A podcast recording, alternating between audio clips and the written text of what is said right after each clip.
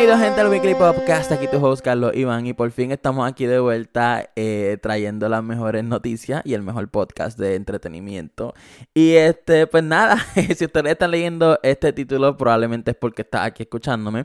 Y sí, voy a hablar sobre el halftime show de The Weeknd y es que honestamente a mí no me gustó para nada. Eh, desde que anunciaron que The Weeknd iba a hacer el show del halftime show, yo me quedé como que, ok, fine, él tiene muy buena música, a mí me gusta, eh, pero como que la parte creativa de él no era tan guau para hacer un halftime show. Inclusive, tuve razón y de verdad que se quedó corto. Inclusive, él invirtió 7 millones de su bolsillo. O sea, a él no le pagan. So, técnicamente, él perdió 7 millones. Y digo perdió porque, pero realmente no perdió. Porque, o sea, salir en el halftime show en el Super Bowl, eso les va a traer un montón de chavos a toda esa gente. Porque las canciones suben, el streaming sube, los views suben. So, honestamente, eh, pues no los perdió, pero ¿dónde él metió esos 7 millones? Supuestamente por lo de la pandemia.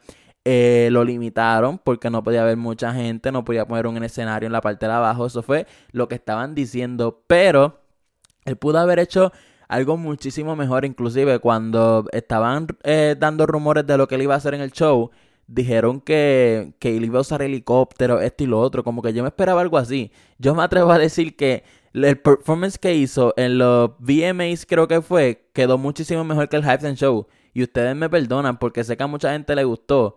Pero cantar en el Halftime Show en el Super Bowl, de pasar de Jennifer Lopez a Shakira, al show de The Weeknd definitivamente fue un downgrade bien brutal. Y yo no creo que los gerentes de Pepsi estuvieron contentos con su desempeño porque es que contra, yo esperaba algo muchísimo mejor y millones de personas esperaban algo mejor. Inclusive eh, hay mucha gente que no sabía quién era él. Como que supuestamente él fue la segunda opción. Yo no estoy casi seguro de eso, pero estaba leyendo que le habían ofrecido el Super Bowl a Rihanna, pero Rihanna no sé si fue como que hace años o fue ahora. Anyway, la cosa es que alguien primero iba a hacer el show, pero lo rechazó y luego fueron a The Weeknd. So, eh, hay que buscar bien qué disquera fue eso. Probablemente fue de la misma disquera.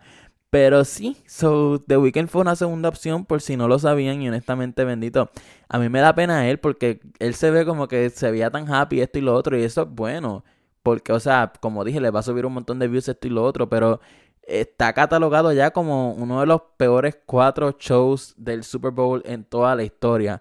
Inclusive el menos visto en 14 años. Como que The Weeknd fue una muy mala opción para, para este halftime show. Y me perdonan a los que les gustó el show, pero si tú no eras fan de The Weeknd, no te iba a gustar. Y ya, eso fue lo que pasó aquí porque una persona que no sabía quién era The Weeknd o una persona que sabía quién era pero como que no lo escuchaba bien brutal, se iba a quedar como que, ¿qué fue esto? Y pues eh, como ustedes vieron, él trató de hacer como que un concepto de que al final supuestamente es como que toda esa gente que está eh, con la cara tapada significaba como que la gente en Hollywood que se tenía que hacer este operaciones para verse bien, esto y lo otro, y él pudo salir de ese hoyo. si te pones a pensar bien, ese show tuvo como que tenías que estudiarlo bien brutal y pues eso en esa parte pues como que para el público en general no lo iban a entender. Inclusive yo no lo entendí. Pero pues como que él quiso hacer algo diferente que no le salió. Y definitivamente terminó siendo un completo desastre. Y, o sea, a mí me gusta su música, ya lo dije.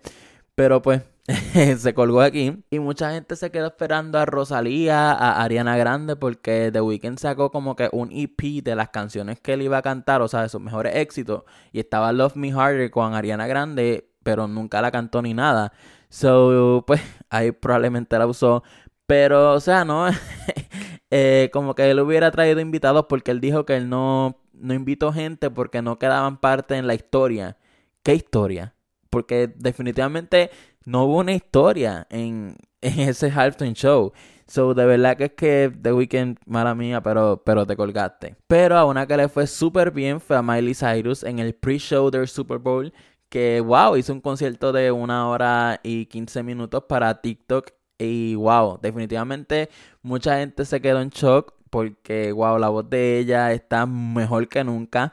Y fue el primer concierto por una artista que con público real, había más de 7000 personas que son este empleados de first responders, o sea, médicos, enfermeros, etcétera. So, sí, le fue bastante bien. Invitó a Joan Jett y a Billy Idol. Y honestamente, ella está empezando a sonar mucho para el halftime show del 2022. Eh, Taylor Swift también están hablando mucho de ella y Ariana Grande. Como que ya la gente se tiene que dar cuenta de que las mujeres hacen mejor show que los hombres.